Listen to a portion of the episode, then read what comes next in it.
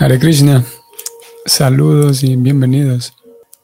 Vamos a continuar con la lectura de la Bhagavad Gita. Tenemos jueves 23 de febrero. Lo que vamos a hacer hoy, vamos a leer el último, último dos parágrafos de esta primera sección, que era la descripción de la escena. En realidad ya leímos toda la descripción y brevemente hablamos de, leímos y hablamos un poco de sí, del contexto, algunos personajes que estaban allí. En el capítulo 1 vamos a hablar más acerca de algunos personajes. Ya terminamos esa descripción, pero aquí en esta misma sección fue agregado una, esos últimos dos párrafos que son importantes y claro, esta idea que vamos a leer aquí o vamos a intentar desarrollar va a estar presente a lo largo del libro. De todas maneras la vamos a leer ahora y vamos a comentar algo.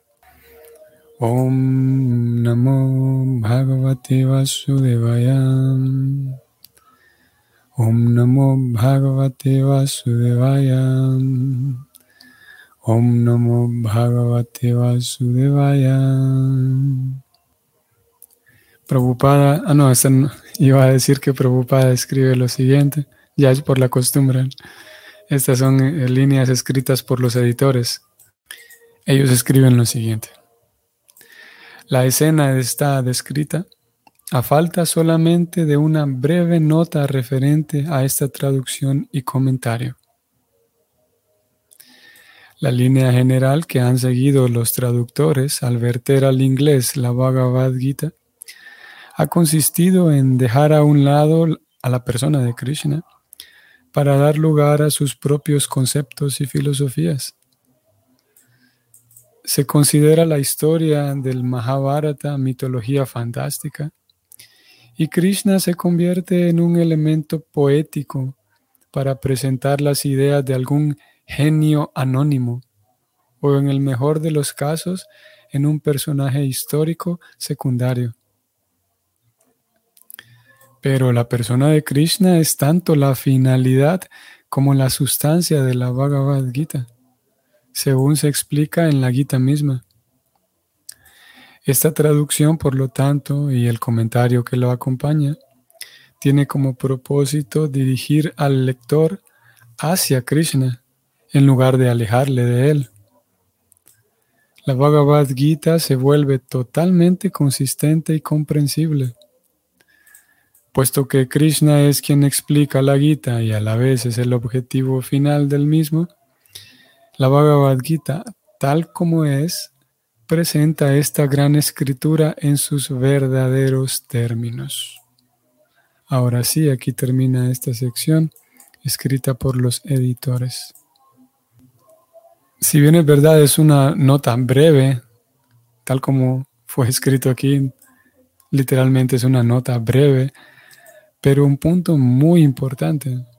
Como dijimos, a lo largo del libro vamos a ir abordando esta misma idea. Preocupada, eh, especialmente en el capítulo primero, va a abordar esa misma idea de cómo en realidad este libro no es como algunas personas lo presentan, no es un libro de la mitología hindú que algunas veces lo dicen así, se desconoce el autor o el autor es eh, incierto, no se sabe nada acerca del autor.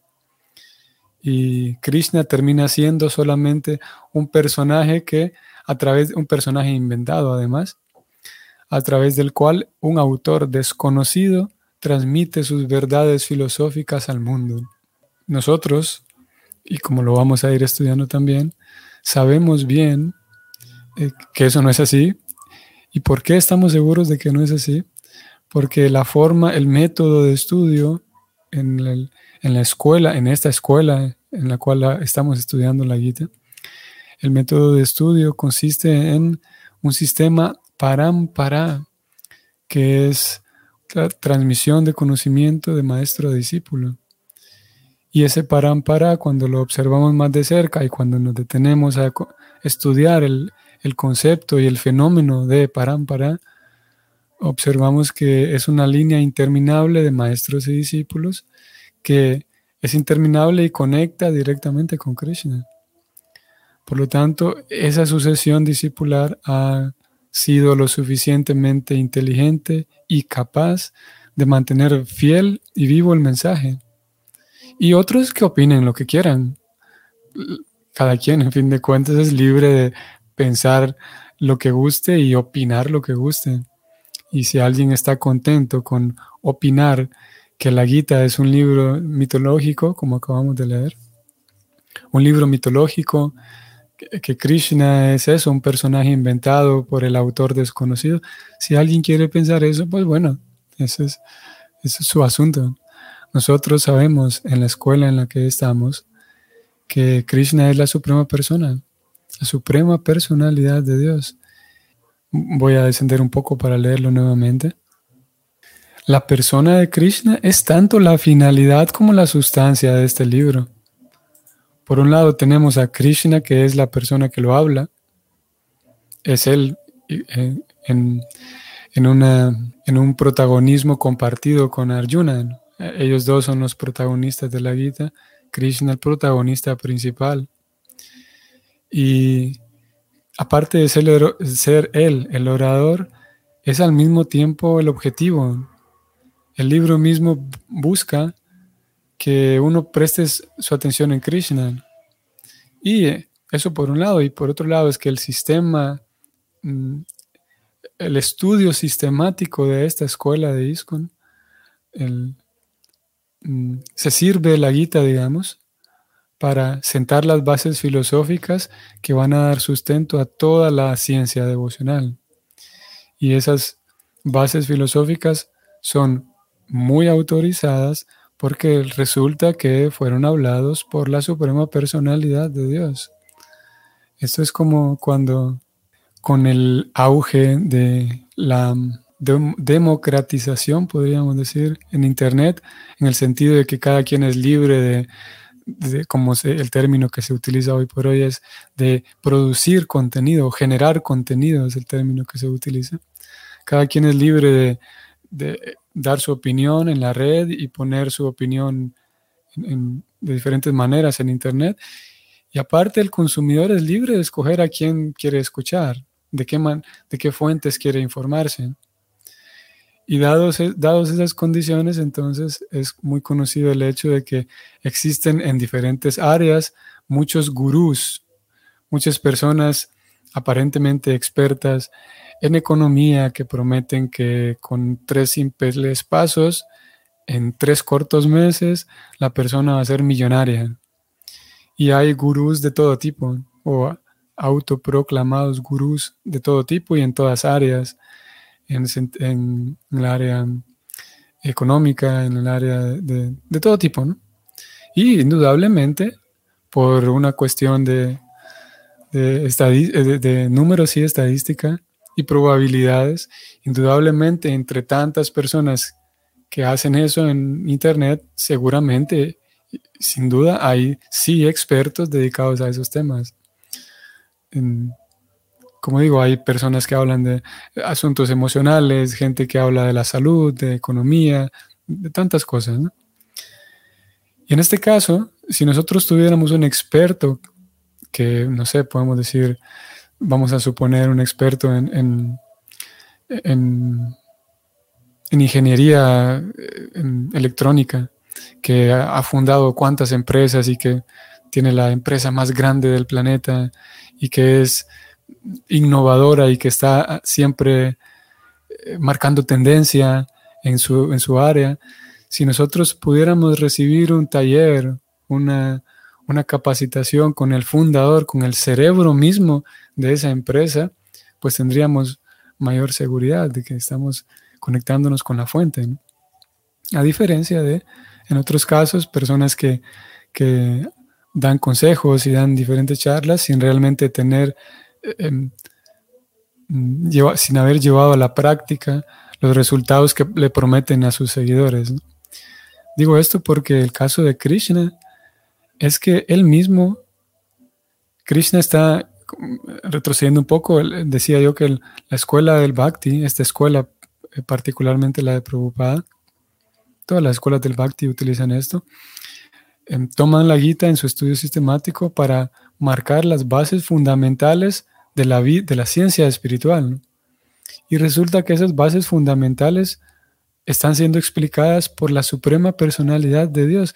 ¿Quién más va a tener autoridad, la autoridad que tiene Dios para explicar las bases fundamentales de la vida espiritual? Eh, es como, como decía, por eso hablaba de, de un experto en informática o en diferentes áreas que nos explique paso a paso y muy detalladamente las cosas más importantes de su área. Y aquí lo tenemos a Krishna. Prabhupada hablaba de, en muchas ocasiones se refería a la Gita, el estudio de la Bhagavad Gita, como un estudio preliminar, o no preliminar, sino el estudio inicial de la ciencia espiritual, o el ABC, Prabhupada lo habló así en varias ocasiones, el ABC de la vida espiritual, o sea que es como estudiar las vocales, estudiar lo, más básico de la, de la escuela. Sabemos que si no comprendemos bien los temas iniciales y fundamentales, por mucho que intentemos profundizar más, eh, vamos a tener una deficiencia en el aprendizaje.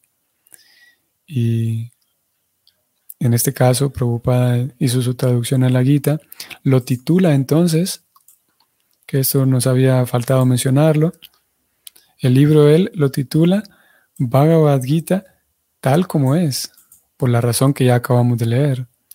Tal como es porque podemos enumerarlas así. Una es porque este, ese libro es presentado con el mismo espíritu con el que fue hablado por Krishna. Y el espíritu es que aquella persona, el, oyente o el estudiante de la Gita, pueda entonces mm, aprender a dar pasos firmes o comenzar a dar pasos firmes en la vida espiritual. Y no solamente, dicho eso, entonces la escuela del Bhakti eh, lo ve como, como algo serio y con suficiente respeto y reverencia que este trabajo filosófico y espiritual merece. No solamente, como, no solamente se estudia este libro como, como un turista, un turista que va, compra un boleto y va a una nueva ciudad y se queda encantado viendo todo y después regresa a su casa, compra un recuerdito y se regresa y adiós.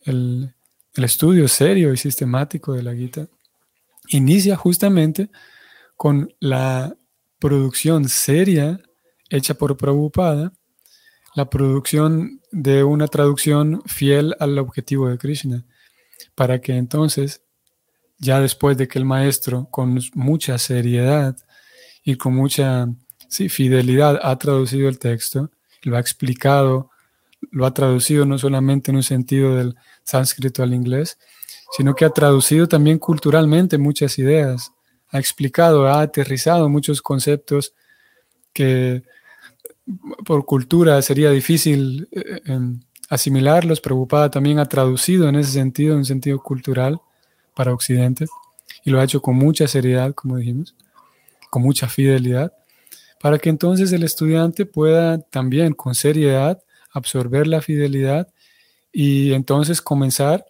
a poner las bases fundamentales para dar pasos firmes en su vida espiritual. Y habrá quienes, sin duda, habrá quienes se acercan a la guita como turistas, como decíamos. En fin de cuentas, lo repetimos, cada quien es libre. Eh, cada quien libre de acercarse al libro y, y sí, maravillarse aquí con este verso, con el otro verso, memorizar una frase y luego compartir esa frase en una tertulia con mis amigos y, ya, ¿no? tal como un turista que trajo un recuerdo de otra ciudad. En nuestro caso, y preocupada, espera eso, lo vamos a leer, eso lo vamos a leer en el prefacio.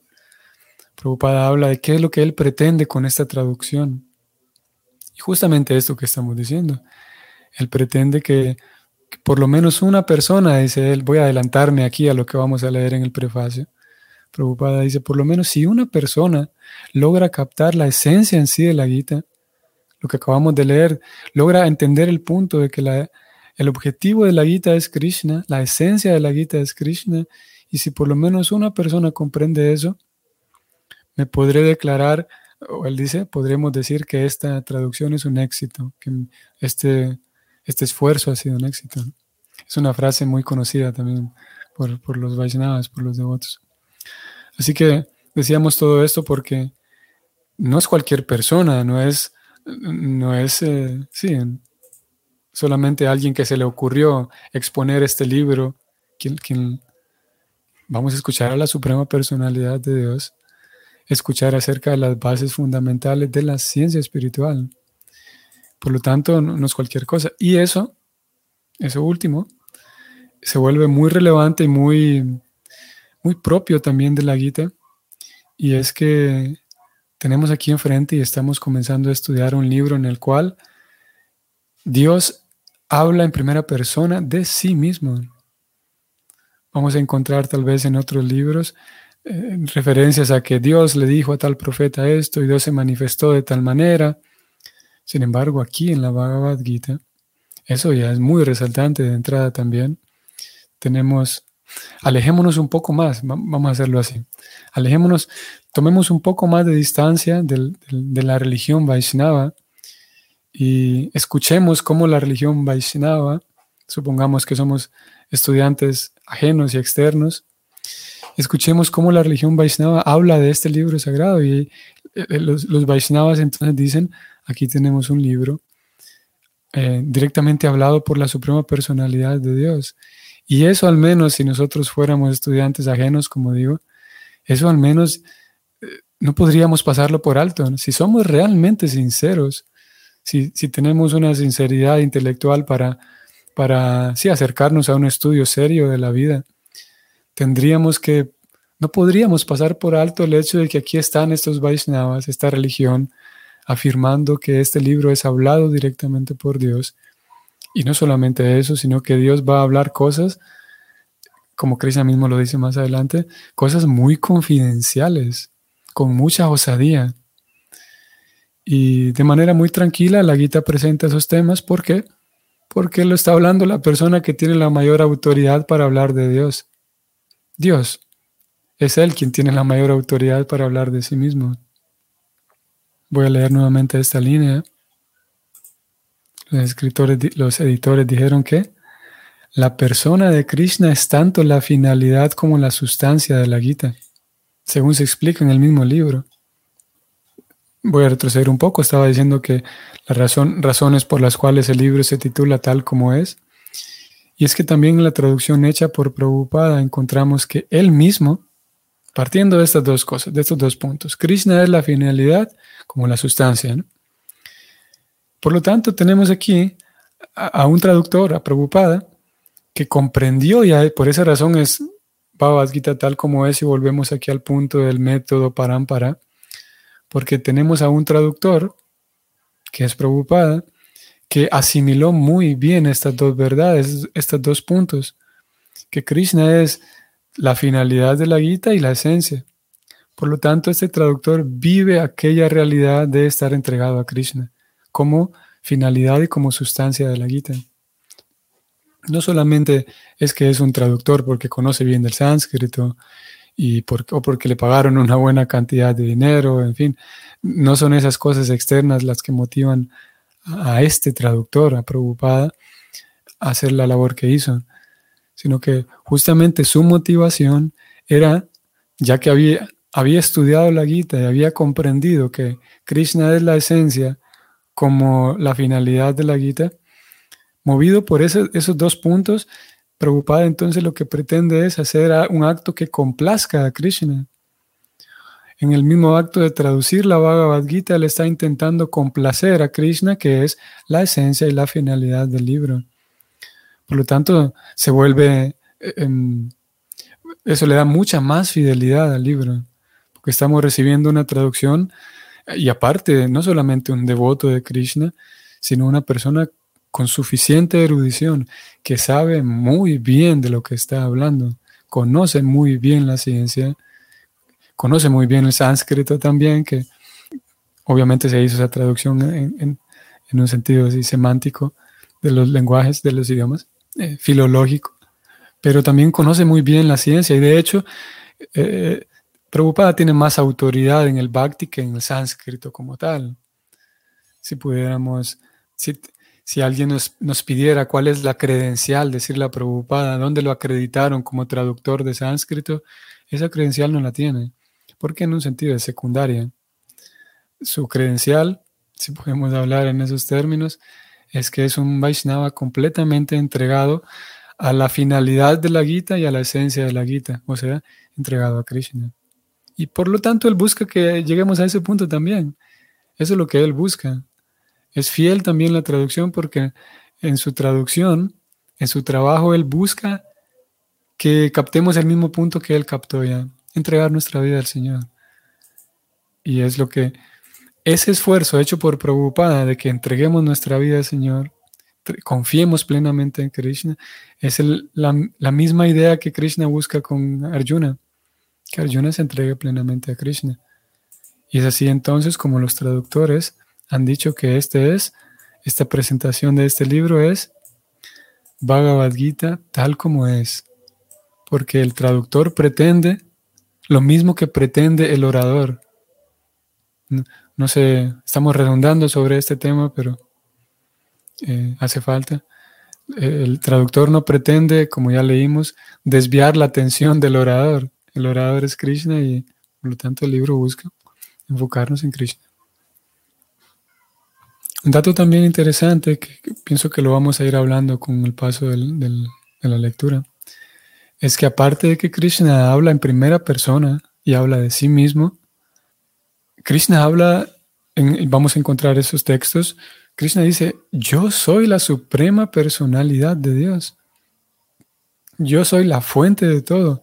Él dice, yo soy la fuente de los mundos espirituales, yo soy la fuente de los mundos materiales, todo emana de mí, todo existe dentro de mí, yo estoy en todo. Y esas son palabras mayores Pasa que tenemos tantas experiencias, que son tantas que ya, las, ya perdimos la cuenta de cuántas son. Experiencias de haber encontrado personas que se declaraban autoridades, pero en fin de cuentas no lo eran. O personas en quienes pusimos nuestra confianza para darnos cuenta después de que, de que nos engañaron. Eso pudo haber ocurrido con nuestra, en nuestra propia familia, por ejemplo, un padre ausente, una madre ausente, de tantas maneras y viene de, vidas anteriores. Por lo tanto, uno de los, de los, de los condicionamientos que tenemos como alma condicionada es que cuesta trabajo poner confianza en otros. Y justamente en, sentido relacional, en el asunto de la psicología de, las, de los de grupos, en la psicología social, va a progresar más una sociedad que sea capaz de tener confianza en los otros, y una persona se considerará más evolucionada cuando sea capaz de brindarle confianza a los demás a través de su comportamiento. Pero entonces, como ya tenemos esa, es una especie de protección, digamos, eh, en, nuestra, nuestra forma de actuar, de tener precaución para no confiar tan rápido en cualquiera, y debido a que tenemos eso, luego encontramos a Krishna diciendo, yo soy la suprema personalidad de Dios, la fuente de todo lo que existe, a tal punto en el que Krishna dice, entrégate a mí, no te preocupes, que esa es la, la, esencia, como ya dijimos, el objetivo final. No te preocupes, no temas, no te preocupes, yo te voy a cuidar. Y Krishna dice también más atrás, si alguien está entregado a mí, yo le doy lo que necesita, le preservo todo lo que ya tiene. Y Krishna lo habla así de manera, eh, eh, de manera así muy, muy directa, sin rodeos, de manera muy simple. El gran detalle nuestro es que a pesar de leer eso, eh, hace falta ir construyendo esa confianza, que es lo mismo que la fe. No hay suficiente fe, el proceso consiste en eso, en ir mm, fortaleciendo más la fe de tal manera que podamos con un corazón confiado eh, eh, recibir las garantías que Krishna presta, que ofrece en la Gita. La garantía de que no te preocupes, yo estoy aquí, yo estoy todo el tiempo contigo. A donde sea que vayas, no es posible que estés fuera de mí. Y a pesar de todas esas garantías, eh, todavía hay ciertas reservas en todos a niveles diferentes.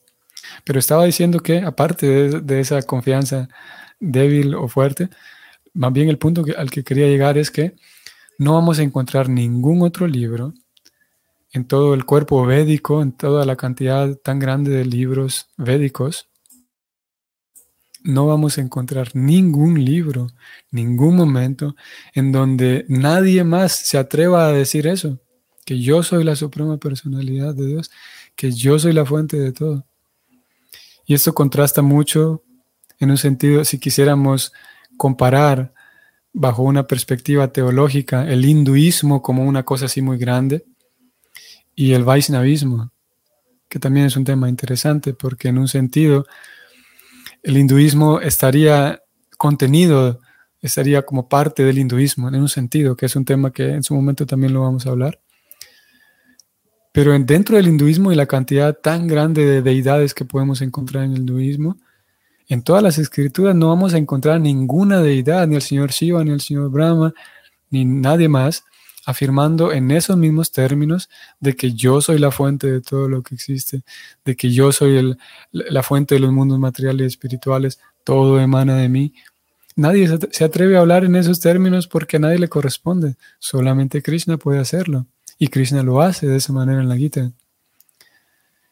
Eso es muy relevante también, porque el, hinduismo nos diría, bueno, escoja cualquier deidad y, adórela. Y alguien que haga eso el hinduismo lo aceptaría, cualquier deidad dentro de todas las opciones védicas.